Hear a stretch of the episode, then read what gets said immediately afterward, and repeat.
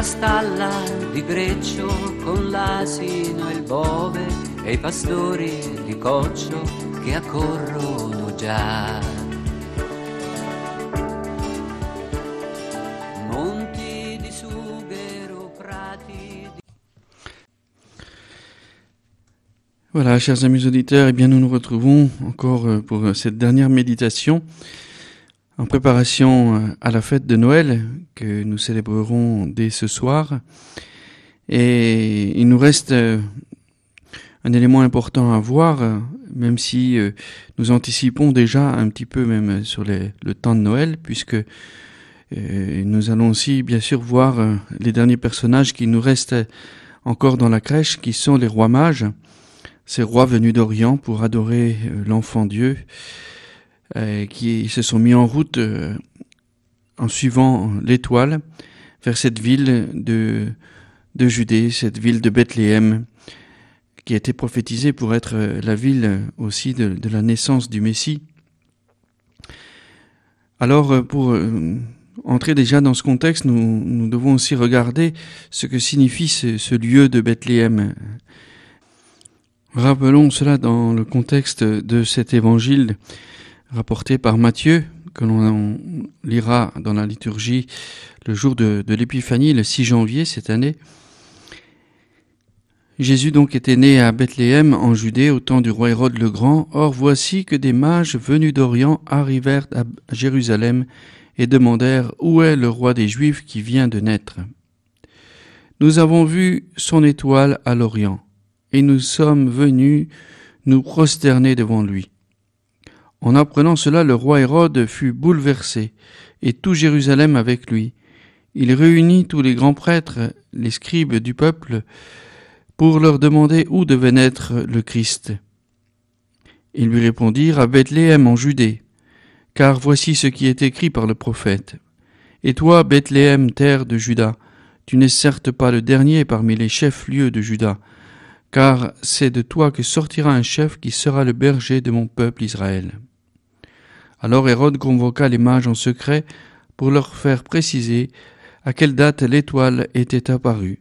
Puis il les envoya à Bethléem en leur disant Allez vous renseigner avec précision sur l'enfant, et quand vous l'aurez trouvé, venez me l'annoncer, pour que j'aille moi aussi me prosterner devant lui. Après avoir entendu le roi, ils partirent, et voici que l'étoile qu'ils avaient vue à l'Orient les précédait, jusqu'à ce qu'elle vienne s'arrêter au-dessus de l'endroit où se trouvait l'enfant. Quand ils virent l'étoile, ils se réjouirent d'une grande joie. Ils entrèrent dans la maison, ils virent l'enfant avec Marie sa mère, et tombant à ses pieds, ils se prosternèrent devant lui. Ils ouvrirent leur coffret et lui offrirent leurs présents, de l'or, de l'encens et de la myrrhe. Mais avertis en songe de ne pas retourner chez Hérode, ils regagnèrent leur pays par un autre chemin. Cette ville de Bethléem n'est pas un lieu euh, au hasard, hein, c'est un lieu donc euh, déjà choisi et même préparé par Dieu à travers euh, différents événements dans l'Ancien Testament. Notamment, Bethléem est le lieu de naissance du roi David. C'est la cité de, de David. C'est pour ça que Joseph, qui est de la lignée de David, descend à Bethléem pour le recensement. Et euh, le Messie euh, annoncé devait naître euh, de la race de David, et donc dans, dans cette ville de Bethléem. Au cours du récit, la signification aussi théologique de ce lieu sera mise en lumière encore plus directement par la réponse que les scribes donneront à la question d'Hérode à propos du lieu où le Messie devait naître. Le fait que par l'aj- l'ajout de Judée, la position géographique de Bethléem soit déterminée plus précisément pourrait peut-être porter en soi aussi une, une, intention plus profonde. Dans la bénédiction des, patriarches, la bénédiction de Jacob en particulier, le patriarche dit à son fils Judas de manière prophétique, le sceptre ne s'éloignera pas de Judas, ni le bâton de chef d'entre ses pieds, jusqu'à ce que le tribut lui soit apporté et que les peuples lui obéissent. Dans ce récit qui traite de l'arrivée de David, du David définitif, du nouveau-né roi des Juifs, qui sauvera tous les peuples, cette prophétie est en quelque façon à percevoir en arrière-fond aussi. Avec la bénédiction de Jacob, il faut aussi lire une parole attribuée dans la Bible au, prophète païen Balaam. Balaam était une figure historique pour laquelle existe une confirmation aussi en dehors de la Bible. Et en 1967, en Transjordanie a été découvert une inscription dans laquelle Balaam, fils de Béor, paraît comme voyant de divinité euh, autochtone. Un voyant à qui on sont attribuées des annonces de chance et de malchance. La Bible introduit comme devin au service du roi de Moab qui lui demande une malédiction contre Israël. Cet acte de Balaam entend accomplir et empêcher par Dieu lui-même, de sorte qu'au lieu d'une bénédiction, le prophète annonce une bénédiction pour Israël. Malgré cela, dans la tradition biblique, il est souvent rabaissé comme inducteur de l'idolâtrie et meurt d'une mort considérée comme une peine. Nous le voyons dans les livres de Nombre, au chapitre 31 ou dans le livre de Josias au chapitre 13. La promesse de salut qui lui est attribuée à lui, non juif et au service d'autres dieux, reste donc d'autant plus importante, une promesse qui évidemment était connue aussi en dehors d'Israël. Je le vois, mais non pour maintenant. Je l'aperçois, mais non de près. Un astre issu de Jacob devient chef, un sceptre se lève issu d'Israël. Citation du livre de Nombre au chapitre 24, verset 17. Étrangement, Saint Matthieu, qui aime pourtant présenter des événements dans la vie et dans l'œuvre de Jésus comme réalisation des paroles de l'Ancien Testament, ne cite pas ce texte qui a un rôle important dans l'histoire de l'interprétation du passage sur les mages d'Orient.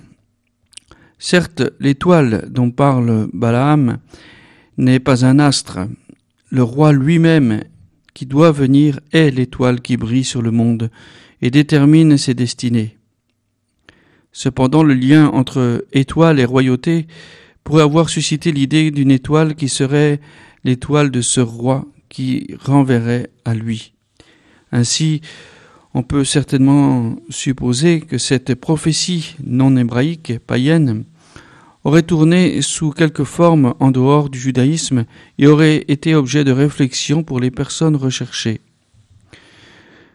Nous devrons encore revenir à cette question. Comment des personnes en dehors d'Israël, qui sont ces mages d'Orient, pourraient justement voir dans le roi des Juifs celui qui apporte un salut qui les concerne? Et c'est bien la grande question, comment eh bien, ces rois d'Orient qui ne sont pas issus du peuple juif ont, pu euh, porter une, telle euh,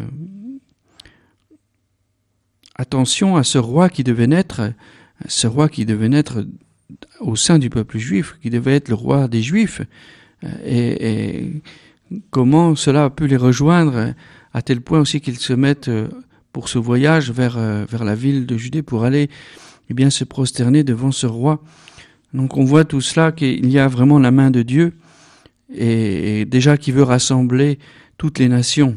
Le Seigneur Jésus n'est pas seulement venu pour nous, issu euh, de cette grande attente du peuple d'Israël, mais il est venu pour tout homme, de toute race, peuple et nation. Il est le sauveur de tous les hommes. Maintenant, cependant, il faut aussi euh, se demander quel genre d'hommes étaient alors euh, ceux que Matthieu qualifie de mages venus d'Orient. Qu'est-ce que signifient ces mages? Le premier des quatre sens principaux entend par le terme mage des membres de la caste sacerdotale perse. Dans la culture hellénistique, ils étaient considérés comme des représentants d'une religion authentique. En même temps, cependant, leurs idées religieuses étaient retenues comme fortement influencées par la pensée philosophique, de sorte que souvent les philosophes grecs ont été présentés comme leurs disciples. Il y a peut-être dans cette opinion un certain noyau de vérité, difficilement définissable. Au fond, Aristote aussi a parlé du travail philosophique des mages. Et les mages sont à entendre dans un sens plus contemporain pour nous comme des sages, c'est-à-dire ceux qui sont amis de la sagesse. Et c'est l'étymologie même du mot philosophique, de philosophe. Le philosophe, c'est l'ami de la sagesse. Donc ce seraient des, sages qui, cherchent, qui cherchent la vérité et euh, à travers aussi euh, la philosophie de l'époque aussi, mêlée de mythologie bien sûr, et donc de toute une dimension aussi euh, religieuse et donne référence au pouvoir transcendant qui transcende la vie humaine et qui lui donne aussi un, sens définitif. Dans les actes des apôtres, nous trouvons une autre signification. Un magicien du nom de Bar Jésus est qualifié par Paul de fils du diable, ennemi de toute justice. L'ambivalence ici du terme mage que nous trouvons met en lumière l'ambivalence de la dimension religieuse comme telle. Un mage entendu comme euh, un diminutif de magicien. Hein. Et donc euh, la religiosité peut devenir un chemin aussi vers une vraie connaissance, un chemin vers Jésus-Christ. Mais quand en face du Christ, elle ne s'ouvre pas à lui et se pose comme euh, même contre l'unique Dieu et Sauveur, elle devient alors démoniaque et destructrice. C'est toute la science euh, aussi de la divination, toute la science de l'astrologie au sens euh, du mot divination. Quand elle, elle, est une recherche de vérité, elle peut encore être une certaine voie qui conduit à la vérité plénière, à la lumière plénière qui est le Christ. Mais quand elle s'oppose, bien sûr, au Christ, hein, quand elle s'oppose à la révélation, alors elle devient vraiment une œuvre démoniaque et destructrice. Dans le Nouveau Testament, nous rencontrons ainsi les deux significations de mage. Dans le récit de Saint Matthieu sur les mages, la sagesse religieuse et philosophique est clairement une force qui met les hommes en chemin. C'est la sagesse qui, en définitive, conduit au Christ. Dans les actes des apôtres, en revanche, nous trouvons l'autre type de mage, celui-ci oppose son pouvoir au message du Christ et se met ainsi du côté des démons qui cependant désormais ont été vaincus par Jésus.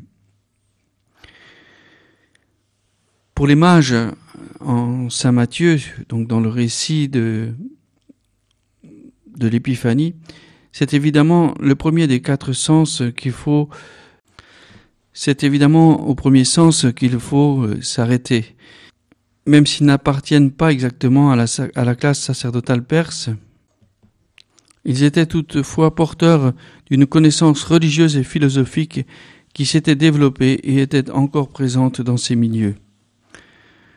On a cherché aussi à trouver des classifications encore plus précises. L'astronome viennois Conradin Ferrari a montré que dans la ville de Babylone, entre centre de l'astronomie scientifique à une époque lointaine, mais en déclin au temps de Jésus, continuait à exister encore un certain groupe d'astronomes désormais en voie d'extinction. Des tables en terre cuite couvertes d'inscriptions en caractères cunéiformes avec des calculs astronomiques en sont des preuves sûres. La conjonction astrale des planètes Jupiter et Saturne dans le signe zodiacal des poissons a devenu dans les années 6, euh, 7 avant Jésus-Christ, retenu aujourd'hui comme le vrai temps de la naissance de Jésus, aurait été calculable pour les astronomes babyloniens et leur aurait indiqué la terre de Juda et un nouveau-né roi des Juifs. Mais voilà, laissons donc ces hypothèses et tournons-nous vers euh, la vraie question, qui est la question de savoir quel genre d'hommes furent ceux qui se mirent en chemin vers le roi. Ils étaient peut-être de ces astronomes ou de ces philosophes, Mais l'idée d'un roi en Juda, qui avait aussi de l'importance pour eux, ne vient pas à tous ceux qui étaient en mesure de calculer les conjonctions des planètes et qui voyaient l'étoile.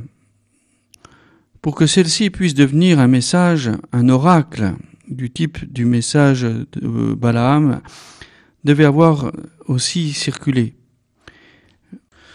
Nous savons qu'en ce temps-là circulaient des attentes selon lesquelles de Judas serait sorti le dominateur du monde. Divers facteurs pouvaient alors concourir pour faire percevoir dans le langage de l'étoile un message d'espérance.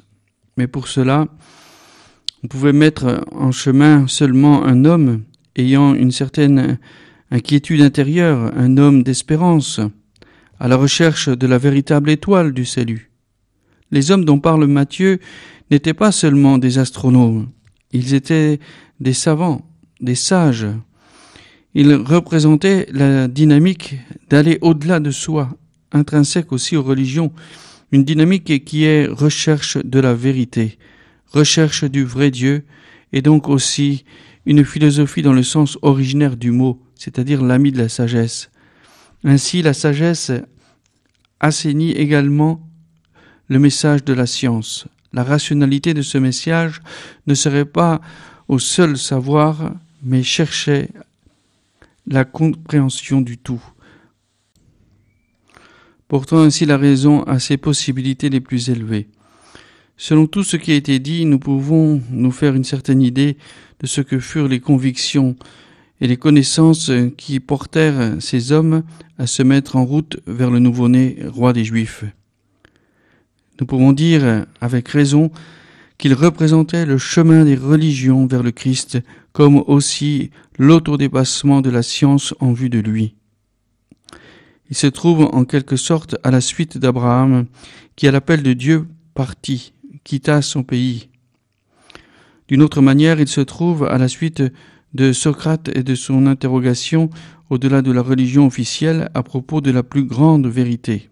En ce sens, ces hommes sont des prédécesseurs, des précurseurs, des chercheurs de la vérité, qui concernent tous les temps. Comme la tradition de l'Église a lu tout naturellement le récit de Noël sur l'arrière-fond d'Isaïe au chapitre 1, verset 3, et que de cette façon le bœuf et l'âne sont arrivés à la crèche, de même a-t-elle lu le récit sur les mages à la lumière du psaume 72, c'est le psaume aussi de la messe de l'Épiphanie. Dans ce psaume, nous lisons En ces jours-là fleurira la justice, grande paix jusqu'à la fin des lunes, qu'il domine de la mer à la mer et du fleuve jusqu'au bout de la terre. Les rois de Tarsis et des îles apporteront des présents, les rois de Saba et de Séba feront leur offrande. Tous les rois se prosterneront devant lui, tous les pays le serviront. Il délivrera le pauvre qui appelle et le malheureux sans recours. Il aura souci du faible et du pauvre, du pauvre dont il sauve la vie. Ainsi les savants venus d'Orient sont devenus rois, et les chameaux et les dromadaires sont entrés dans la crèche. Si la promesse contenue dans ces textes étend la provenance de ces hommes jusqu'à l'extrême Occident, la tradition a développé ultérieurement l'universalité des royaumes de ces souverains annoncés par là, les interprétant comme rois des trois continents, connus alors Afrique, Asie, Europe. Le roi de couleur noire en fait partie en permanence. Dans le royaume de Jésus-Christ, il n'y a pas de distinction de race ni de provenance. En lui et par lui, l'humanité est unie, sans perdre la richesse de la variété. Tous les peuples sont réunis autour de lui. Plus tard, les rois, les trois âges de la vie de l'homme aussi vont être exprimés à travers ces trois rois. La jeunesse, l'âge mûr et la vieillesse. C'est aussi une idée légitime qui fait voir que les diverses formes de la vie humaine trouvent aussi leur signification respective et leur unité intérieure dans la communion avec le Christ. Les savants d'Orient sont un commencement. Ils représentent la mise en route de l'humanité vers le Christ. Ils inaugurent une procession qui parcourt l'histoire tout entière. Et ils ne présentent pas seulement les personnes qui ont trouvé le chemin jusqu'au Christ, ils représentent l'attente intérieure de l'esprit humain, le mouvement des religions et de la raison humaine à la rencontre du Christ. Et c'est tout cela donc qui est résumé dans cette, image hein, de ces rois, de ces trois mages, de ces trois sages qui viennent se prosterner devant Jésus pour comme récapituler au fond à la fois euh, les rois de toutes les nations, le pouvoir politique, le pouvoir scientifique, et aussi ce roi divin, cet enfant Dieu rassemble aussi euh, tous les âges, la jeunesse, l'âge mûr et la vieillesse. Entrons-nous aussi alors à la suite des mages à cette rencontre du Christ, celui qui vient, celui qui vient pour, nous sauver, et celui qui vient aussi rassembler, comme dit la parole de Dieu, dans l'unité les enfants de Dieu dispersés.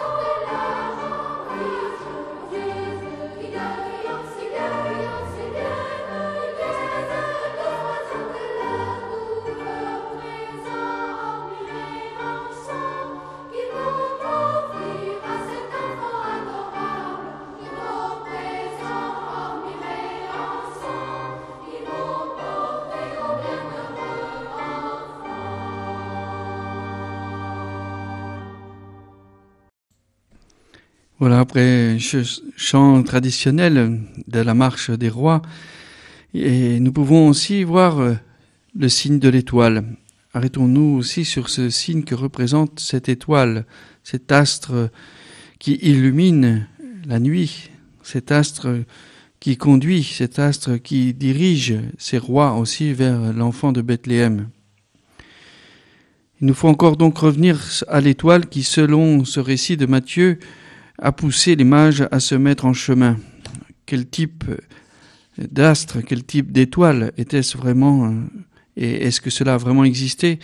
C'est ce qu'ont cherché aussi à, les scientifiques, les exégètes aussi, les théologiens à répondre. Dans l'Église antique, Saint Jean Chrysostome avait développé une position qui consistait à dire, pour juger que cette étoile n'était pas une étoile ordinaire, ni même une étoile, mais une vertu invisible qui se cachait sous cette forme extérieure. Il ne faut que considérer quel était son cours et son mouvement. Il n'y a pas un astre, pas un seul qui suive la même direction que celui-ci. L'aspect extraordinaire de l'étoile est souligné dans une grande partie de la tradition de l'Église on voit ainsi en Saint Ignace d'Antioche, à peu près euh, Saint Ignace d'Antioche, c'est 100 ans après Jésus-Christ, qui voit le soleil et la lune exécuter une ronde autour de l'étoile. De même, dans l'hymne antique du bréviaire romain pour l'épiphanie, selon lequel l'étoile aurait surpassé le soleil en beauté et en luminosité. Malgré cela, on ne pouvait pas ne pas se poser la question de savoir si toutefois il ne s'agissait pas d'un phénomène céleste déterminable, est classifiable astronomiquement. Il serait erroné de refuser a priori une semblable question en renvoyant au caractère théologique du récit. Avec euh, l'arrivée aussi de l'astronomie moderne, développée même par des croyants chrétiens, la question concernant cet astre a aussi été posée à nouveau. Certains ont avancé une solution qui, substantiellement, est à nouveau posée par des astronomes d'aujourd'hui. Cette position consistait à affirmer qu'à la conjonction advenue au temps de Jésus, une supernova devait aussi être reliée. Il tenta, on tenta ainsi d'expliquer astronomiquement le phénomène de l'étoile très lumineuse de Bethléem. Dans ce contexte aussi, le chercheur Frédéric Göttingen semble avoir trouvé sur des tables chronologiques chinoises qu'en l'an 4 avant Jésus-Christ, une étoile lumineuse était parvenue et avait été vue dans un temps prolongé. Un astronome italien, Ferrari d'Occhiepo, mettait la théorie de la supernova au centre de son étude. Selon lui, pour l'explication de l'étoile de Bethléem, la conjonction de Jupiter et de Saturne dans le signe zodiacal des poissons suffisait. Et de cette conjonction, il pensait pouvoir déterminer précisément la date. À ce sujet, le fait que la planète Jupiter représentait le principal dieu babylonien est important. Ferrari pour résume ainsi Jupiter, l'étoile de la plus haute divinité babylonienne, apparaissait dans sa plus grande splendeur au temps de son lever nocturne à côté de Saturne, les représentants cosmiques du peuple des Juifs. De cette rencontre des planètes, les astronomes babyloniens pouvaient déduire un événement d'importance universelle, la naissance dans le pays de Juda d'un souverain qui aurait apporté le salut. Que pouvons-nous dire, nous, face à tout cela?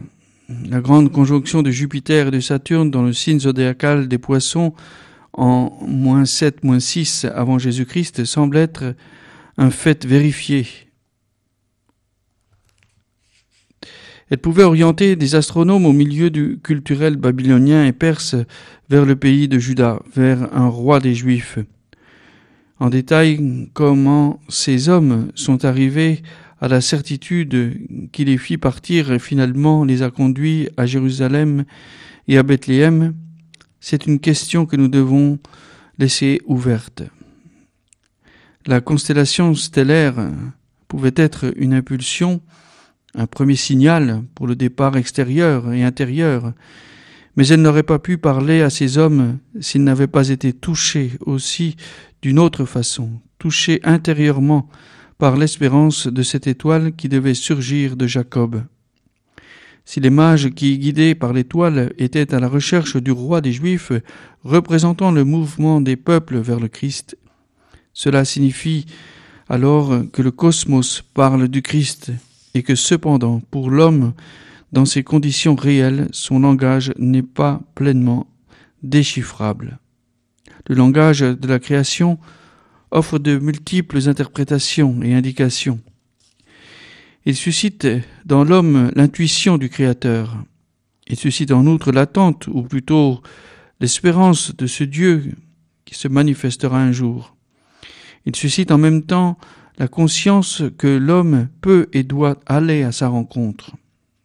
Mais la connaissance qui jaillit de la création et se concrétise dans les religions peut aussi perdre l'orientation juste au point de ne plus pousser l'homme à se mouvoir pour aller au-delà de lui-même, mais de le pousser à se fixer dans des systèmes avec lesquels il croit pouvoir affronter les puissances cachées du monde. C'est toute la position aussi du New Age, de tout ce qui veut dominer les énergies cosmiques.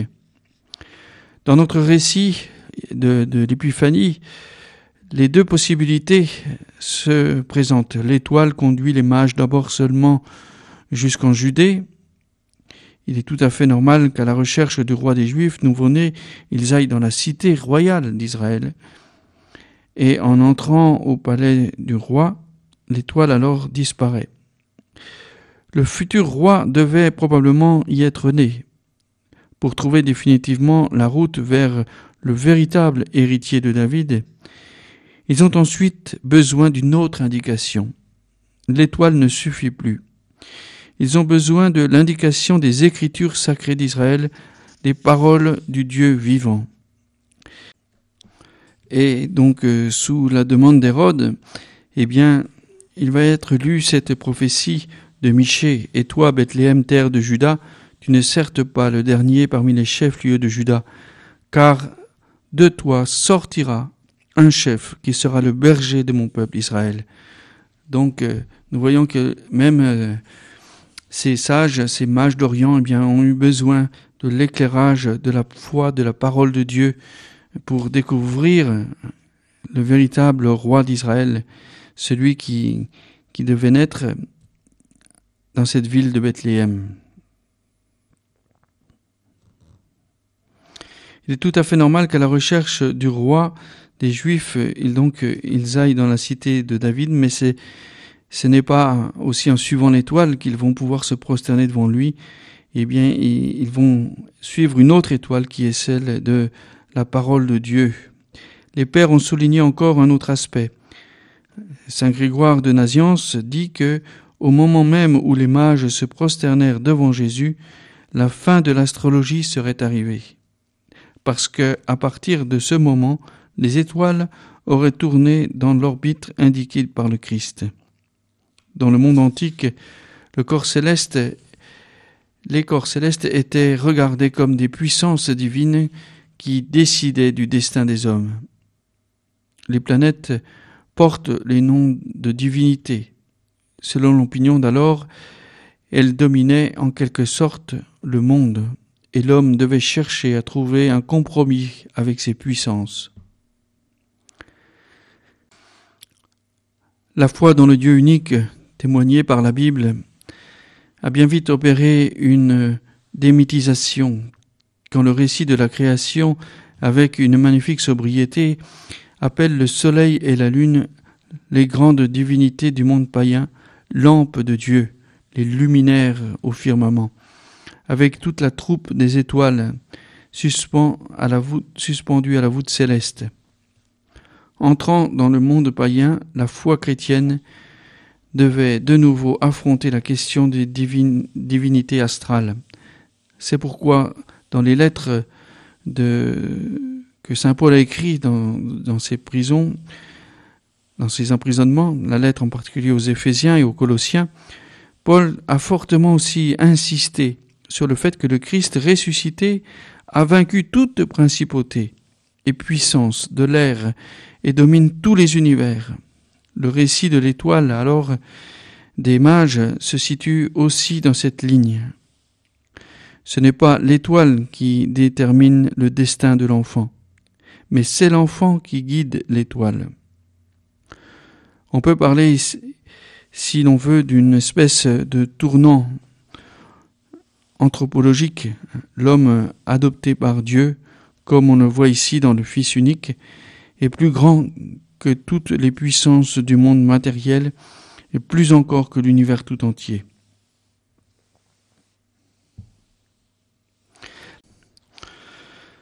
À Jérusalem, l'étoile était clairement à son déclin. Après la rencontre des mages avec la parole de l'Écriture, l'étoile resplendit à nouveau pour eux. La création interprétée par l'Écriture recommence à parler à l'homme. Matthieu recourt à une expression pour décrire la réaction des mages. À la vue de l'astre, ils se réjouirent d'une très grande joie. C'est la joie de l'homme qui est touché dans son cœur par la lumière de Dieu et qui peut voir que son espérance se réalise. La joie de celui qui a trouvé et qui a été trouvé par Dieu. Entrant alors dans le logis, ils virent l'enfant avec Marie sa mère et se prosternant, ils lui rendirent hommage. Dans cette phrase, il est frappant que Saint Joseph aussi manque on parle de Marie et de l'enfant, mais on ne parle pas de Joseph. alors que Matthieu a écrit le récit pourtant de l'enfance de son point de vue et donc de tout aussi le rôle de Joseph nous est rapporté par Matthieu, non pas par Luc. Il existe l'un ou l'autre passage de l'Ancien Testament dans lequel une importance particulière est attribuée à la mère du roi, mais cela n'est sans doute pas suffisant. Devant l'enfant royal, les mages pratiquent le, geste de l'adoration, ils se prosternent devant lui. C'est l'hommage que l'on rend à un roi Dieu. Devant Dieu seul, nous nous prosternons et, nous pouvons nous incliner devant un roi, mais devant un roi qui est Dieu, nous nous prosternons pour l'adorer. À partir de là s'expliquent ensuite les dons offerts des mages. Ce ne sont pas des cadeaux pratiques qui, à ce moment-là, auraient peut-être été utiles pour la Sainte Famille. Les dons expriment la même chose aussi que l'adoration. Ils sont une reconnaissance de la divinité royale de celui auquel ils sont offerts. Or et encens sont mentionnés aussi dans le livre d'Isaïe chapitre 60 comme des dons d'hommage qui sont offerts au Dieu d'Israël de la part des peuples. Dans les trois dons, la tradition de l'Église a, toujours vu et, représenté, avec quelques, variantes au cours des années, trois aspects du mystère du Christ l'or qui, renvoie à la royauté du Christ, l'encens au Fils de Dieu et la myrrhe au mystère de sa passion. En effet, quand on regarde aussi l'évangile de Jean, la myrrhe apparaît après la mort de Jésus, au moment où euh, eh bien, on, vient pour euh, ensevelir le corps de Jésus. L'évangéliste nous raconte que pour l'onction du corps de Jésus, Nicodème s'était aussi procuré entre autres la myrrhe. Ainsi, par la myrrhe, le mystère de la croix est de nouveau relié à la royauté de Jésus et est annoncé à l'avance de façon mystérieuse dans l'adoration des mages. L'onction est une tentative de s'opposer à la mort qui atteint seulement son caractère définitif dans la corruption. Quant au matin du premier jour de la semaine, les femmes se rendent au tombeau pour euh, effectuer l'onction qu'à cause du, commencement immédiat de la fête du sabbat, elles n'avaient pas pu exécuter. Jésus était désormais alors ressuscité. Il n'avait plus besoin de la comme moyen contre la mort, contre la corruption, parce que la vie même de Dieu avait vaincu la mort.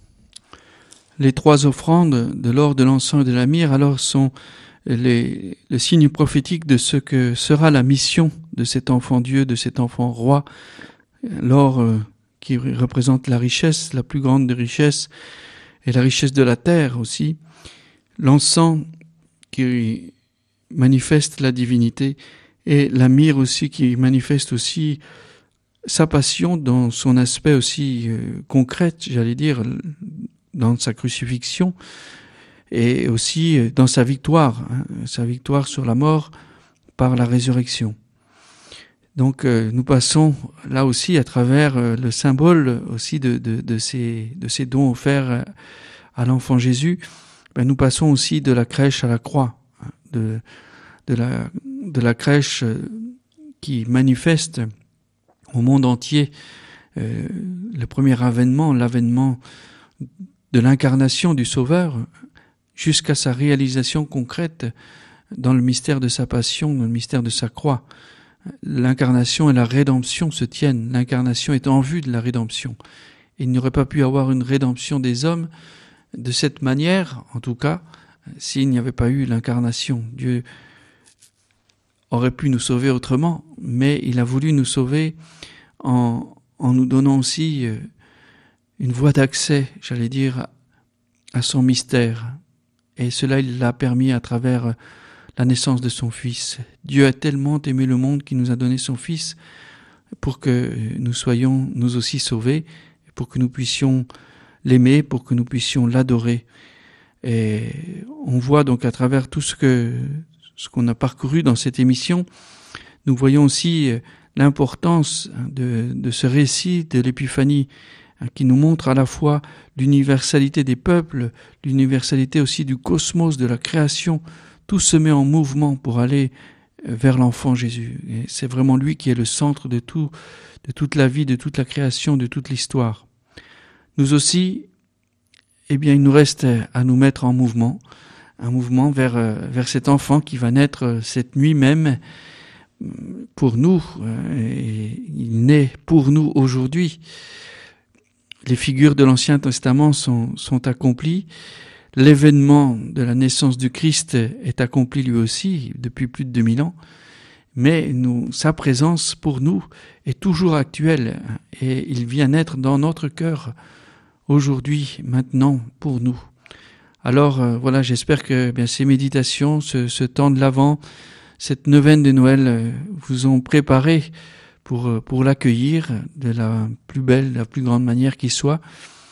Et L'accueillir, c'est aussi préparer son cœur euh, et comment le préparer mieux que par, euh, par la confession, par revenir à cette source de, de, du pardon, de la miséricorde du Seigneur pour nettoyer l'étable, bien souvent sale, bien souvent aussi qui ne reflète pas hein, la dignité pour accueillir Jésus, Bien sûr, il n'attend pas de naître dans un palais, hein, il n'attend pas que, notre vie soit parfaite pour venir, mais sa venue est aussi celui qui nous permet, celle qui nous permet de pouvoir nous purifier, de pouvoir être sanctifiés.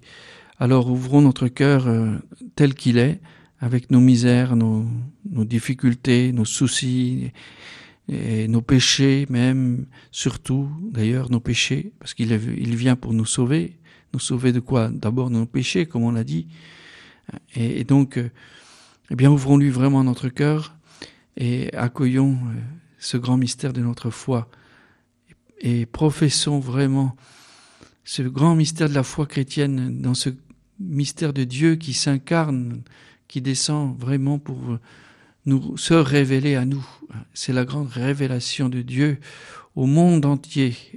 Et nous avons à annoncer au monde entier qu'il est aimé de Dieu, qu'il est sauvé par lui et qu'il nous a donné son Fils Jésus, notre Sauveur. Je vous souhaite alors une bonne fête de, de Noël, une bonne fête de la Nativité, que le Seigneur vous apporte à tous, chers auditeurs, la paix, la joie et la lumière que lui seul peut vous donner.